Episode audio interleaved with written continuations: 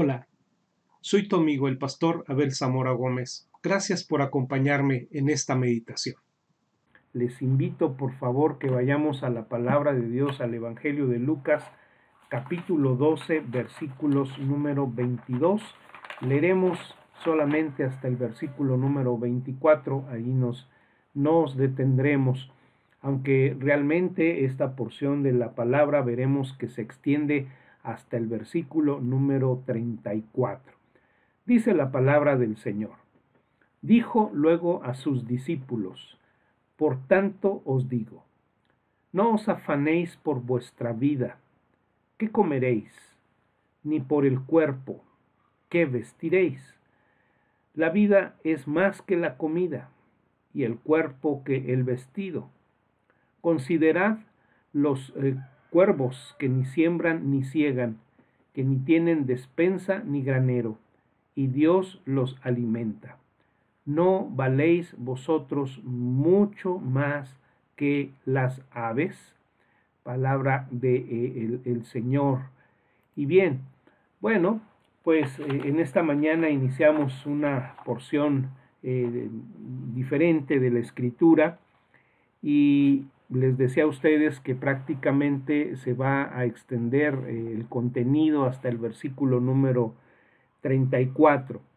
Y tal vez eh, pues lo que encontramos en estos versos le van a resultar familiar a usted, particularmente porque si usted ha leído el Sermón del Monte, encontrará que hay muchas eh, frases, hay muchas palabras que nos resultan similares a lo que encontramos particularmente en el capítulo número 6 en donde, de Mateo, en donde encontramos eh, el sermón del el monte. Ahora, recordemos que el sermón del monte es un mensaje que el Señor comparte en la región de Galilea. Y cronológicamente, aquí en el Evangelio de Lucas, Jesús ya ha salido del ministerio en Galilea y está en la región de Judea y se dirige ya a la ciudad de Jerusalén. En el lapso de esos últimos doce meses, en su recorrido por las regiones de Judea, él está compartiendo estas enseñanzas. Así que debemos entender, querido hermano, que las enseñanzas que Jesús daba parece que él las repetía en diferentes lugares. Y es por eso que aquí y justamente en el contexto de lo que Lucas nos está compartiendo en este capítulo número 12, se nos presenta también eh, este, el contenido de este mensaje dado por Jesús a, a, sus, a sus discípulos. Ahora, ¿de qué nos va a estar hablando? ¿Cuál es el tema central? Y me parece que nosotros podemos definir esto de una manera muy sencilla porque hay ciertas frases que son características y que se van a estar repitiendo a lo largo de esta sección. Yo quisiera que usted las pudiera considerar. Por ejemplo, el versículo número 22 dice la escritura, dijo luego a sus discípulos, por tanto os digo, no os afanéis no os afanéis. Una palabra clave en esta sección. Luego vamos al versículo número 29 y dice eh, el verso 29, vosotros pues no os preocupéis. Entonces, a, a, lo que encontramos en el verso 22, no os afanéis, Jesús ahora dice, no os preocupéis. Y luego en el versículo número 32, Jesús dice, no temáis, no temáis. Ve entonces ustedes eh, estas tres frases que de alguna manera son muy similares. No os afanéis, no os preocupéis, no temáis. Y, y, es interesante, hermano, que estas palabras de Jesús, que no son sugerencias, son realmente mandatos, así lo debemos constatar como mandatos de parte de nuestro Señor Jesucristo. Eh, no son eh, únicas en esta porción de la Escritura. Eh, más de una docena de ocasiones el Señor Jesucristo hizo alusión a los suyos a que no tuvieran miedo. no tengas miedo. Este es un mandamiento muy, muy repetido.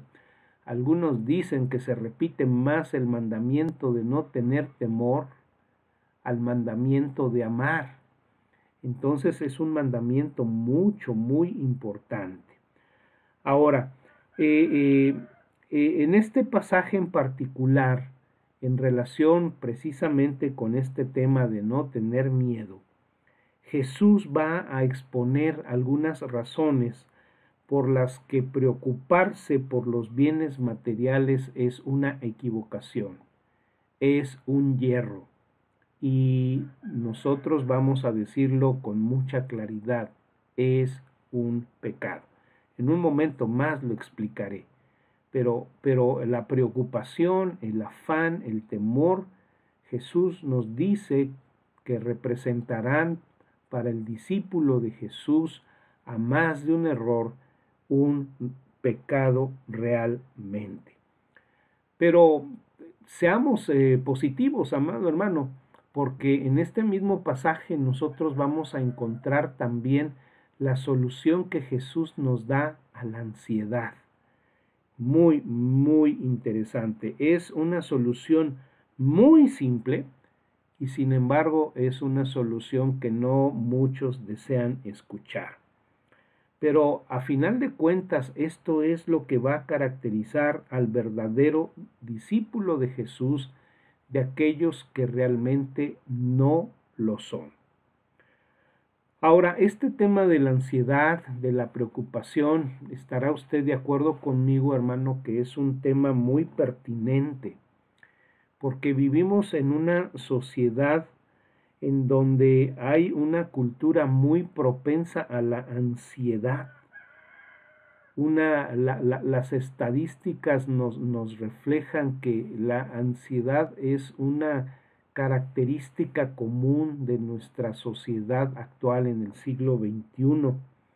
Eh, hemos, eh, eh, bueno, quienes se dedican a esto han hecho una clasificación de los diferentes niveles de ansiedad que pudieran expresarse en un ser humano y se habla de que más del 50% de la población en el mundo eh, está batallando ferozmente con algún aspecto de, de, alguno de estos niveles de ansiedad.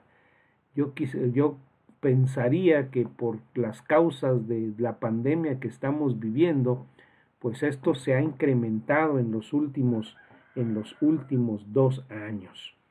Pero me parece, amado hermano, que la ansiedad, y, y vea usted que aquí Jesús está hablando hace casi dos mil años, es de alguna manera una proyección del ser humano que realmente está reflejando lo que pudiéramos llamar un temor cósmico y, que a final de cuentas tiene que ver con cuestiones tan, tan conocidas entre nosotros como, como lo son las expresiones del alcoholismo, de la drogadicción y de algunas otras adicciones.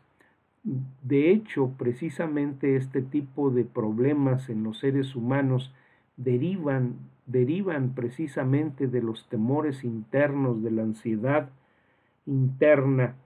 Así que, pues es, es algo que me parece muy, muy pertinente para nuestro tiempo, este tema de la ansiedad que será tratado en estos versos. Ahora, lo paradójico de esto, amado hermano, es que si tomamos en cuenta la historia de, todas las generaciones a lo largo de, lo que la historia registra de, las sociedades, eh, nuestra sociedad, nuestra generación es sin duda la más ansiosa.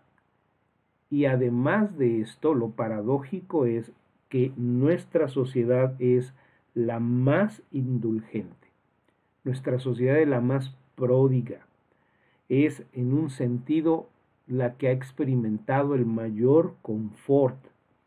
Pero aunque posee mucho, aunque se posee mucho en este tiempo, es más el índice de ansiedad, de estrés, de temor, de pánico que las gentes han experimentado en los diferentes tiempos de la historia.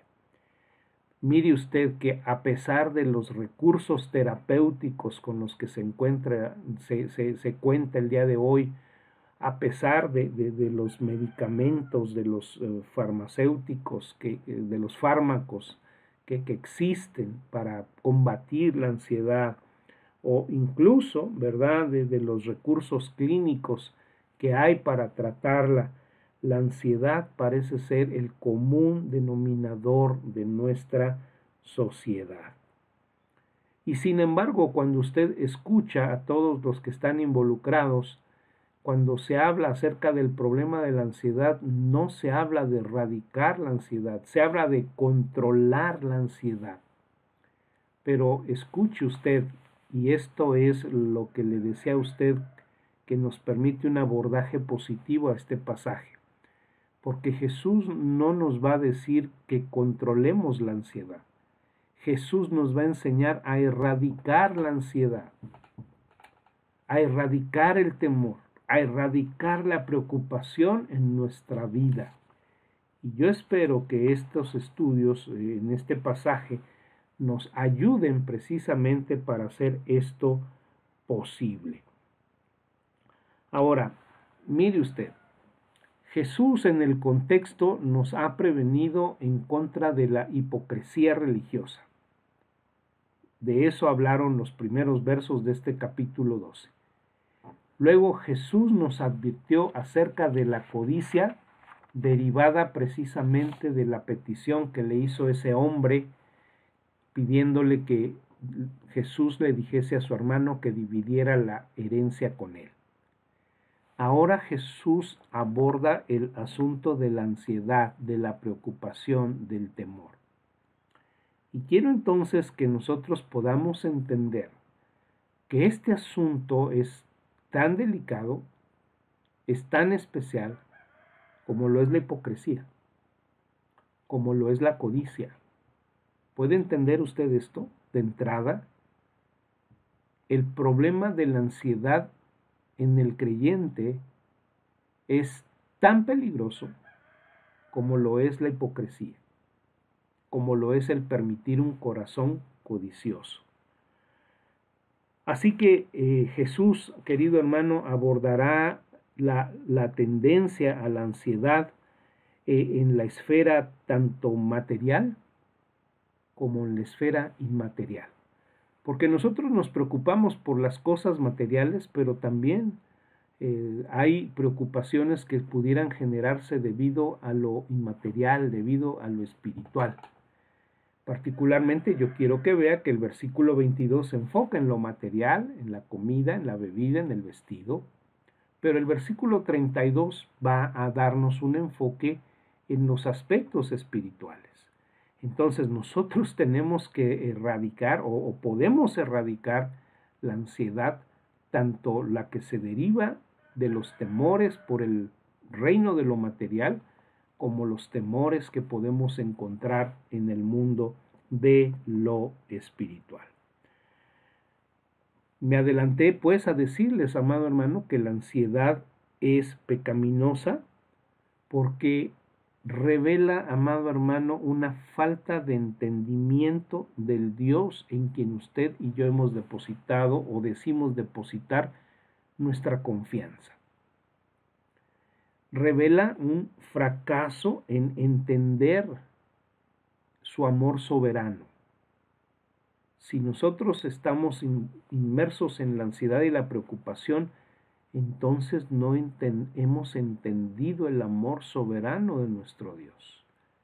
Pero además de esto es pecaminoso porque revela, querido hermano, que nosotros no hemos asimilado que Dios es el poseedor de recursos soberanos para suplir todas y cada una de nuestras necesidades.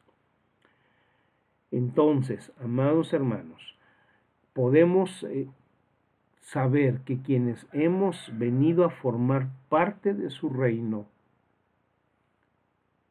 Dios nos dice que Él ha asumido a su cargo nuestro cuidado. Debemos partir de este principio.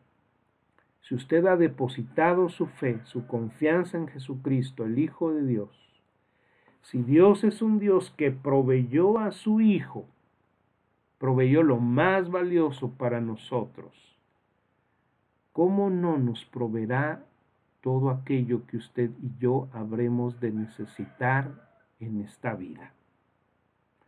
De esto partimos y entonces vayamos al versículo número 22, a ver hasta dónde podemos llegar en esta mañana.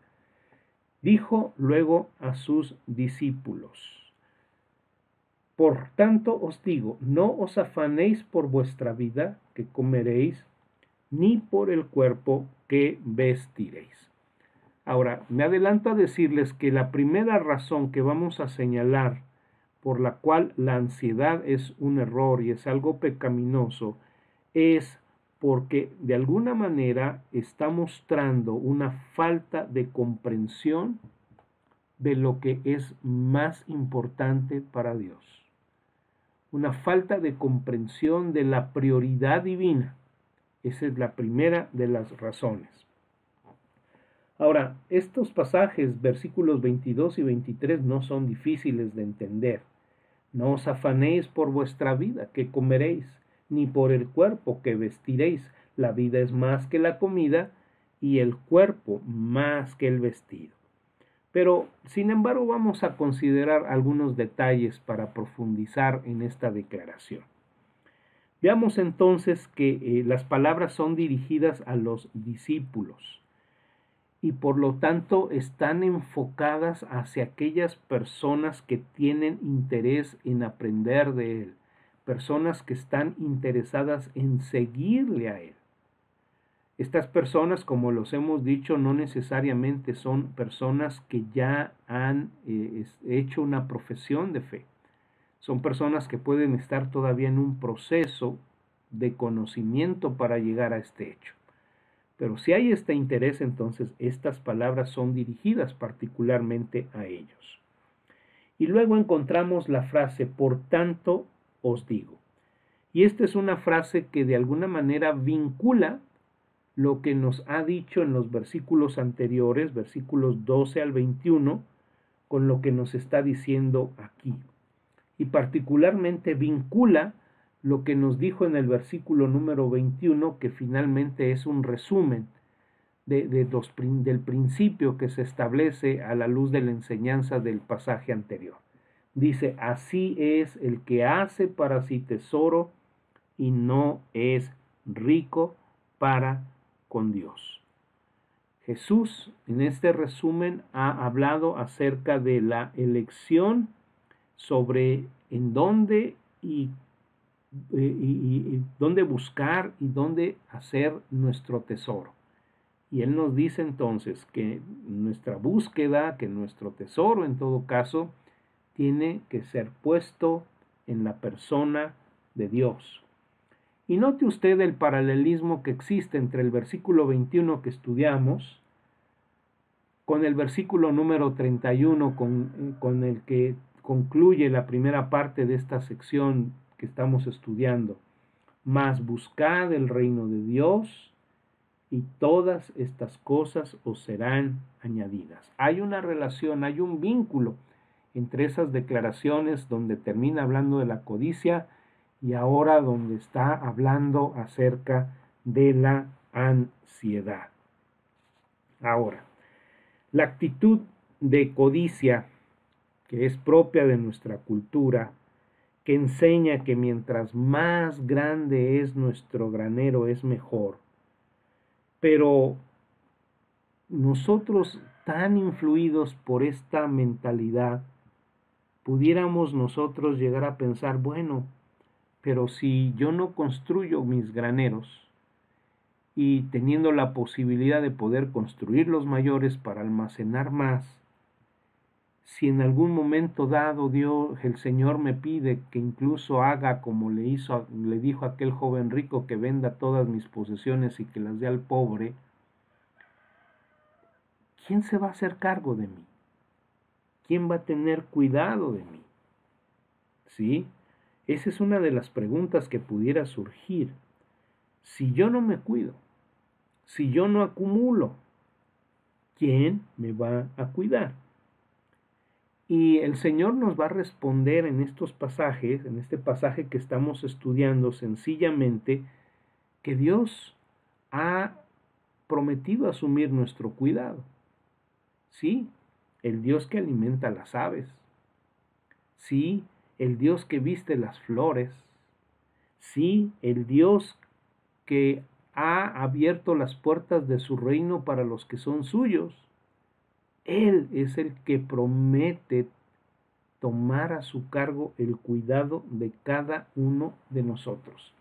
Lea usted las palabras que encontramos en primera, en primera de Pedro, capítulo 5, versículo número 17. dice, dice la, perdón, en primera de Pedro, capítulo 5, verso 7. Dice la palabra del Señor, echando toda vuestra ansiedad sobre Él, porque Él tiene cuidado de vosotros. Y entonces la pregunta que debemos hacernos, amados hermanos, es, ¿hemos llegado al punto realmente de confiar en Dios para suplir nuestras necesidades? Ahora, eh, eh, regresando a nuestro pasaje, veamos cómo es que funciona todo esto. Dice la palabra de Dios, la vida es más que la comida. Y, la palabra vida entonces aquí merece una explicación. ¿A qué se refiere la palabra vida?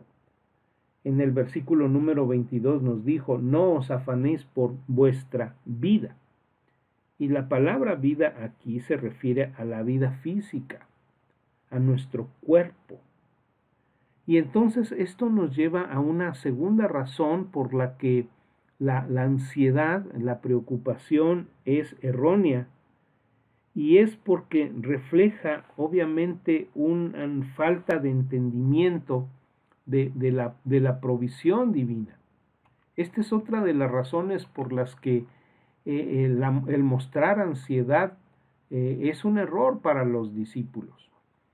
Mire usted cómo, por ejemplo, en el versículo número 24 dice, consideren los cuervos que ni siembran ni ciegan, que ni tienen despensa ni granero, y Dios los alimenta. ¿No valéis vosotros mucho más que las aves?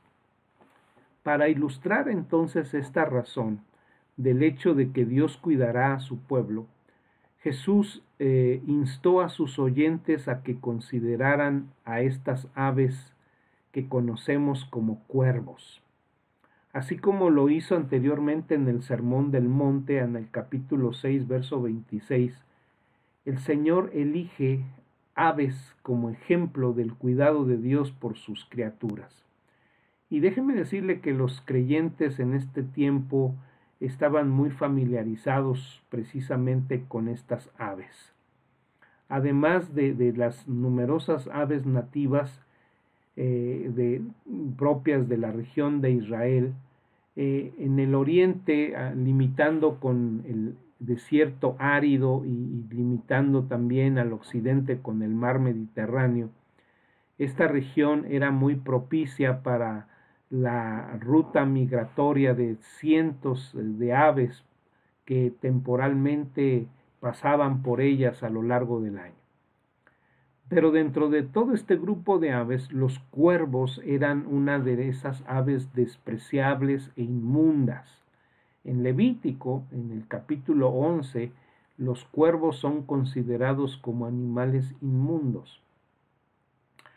Y, y, usted sabe que estos animales son incapaces de generar su propio suministro de comida, porque ni siembran ni ciegan. Además, a diferencia de los humanos y de algunos animales, por ejemplo las hormigas, que son muy laboriosas, los cuervos no son de esos animales que almacenen alimento para largo plazo, pues no tienen ni despensa y tampoco dice la escritura que no tienen granero. Sobreviven únicamente porque Dios ha diseñado y ha puesto a disposición la comida que necesitan para su existencia. La Biblia entonces habla varias veces, amado hermano, del cuidado providencial de Dios por sus criaturas. Por ejemplo, en Job 38, verso 41, él hace una pregunta de manera retórica. ¿Quién es el que prepara al cuervo su alimento cuando sus polluelos claman a Dios y andan errantes por falta de comida? También el libro de los Salmos contiene algo acerca de estas criaturas. Dice, esperan en Él para que les dé su comida a su tiempo. Ahora, con el argumento de lo que es eh, menor a mayor, Jesús va explicando con toda claridad eh, el punto que quiere desarrollar. Los hijos de Dios definitivamente que valen mucho más que las aves. Y por lo tanto Él no dejará de suplirles para sus necesidades hasta que el propósito para sus vidas termine y seamos llamados a su gloria. El rey David lo describió con las siguientes palabras, los leoncillos necesitan y tienen hambre, pero los que buscan a Jehová no tendrán falta de ningún bien. Y al final de su vida, recuerde usted que el salmista añadió, joven fui y he envejecido y no he visto justo desamparado, ni su descendencia que mendigue pan. Aquellos, amado hermano, que desobedecen, que se olvidan de Dios, se les podrá prohibir temporalmente de sus recursos, temporalmente como una medida disciplinaria para que recuerden dónde está su provisión. Pero la escritura nos enseña que la provisión providencial de Dios no debe ser, querido hermano, una excusa para la pereza nuestra. Hasta que termine el tiempo de vida asignado, el Señor sustentará a los que son suyos. Por eso, quienes somos ovejas de este gran pastor, podemos decir de una manera triunfal con David, Jehová es mi pastor y nada me faltará. Nos quedamos aquí entonces con estas dos razones por las cuales la ansiedad no es una virtud, por lo cual la ansiedad debe ser erradicada de nuestras vidas. Le invito a que me acompañe el día de mañana para que podamos seguir considerando todas estas razones y sobre todo poder llegar a la solución que Jesús nos ofrece para erradicar completamente de nuestra vida toda ansiedad.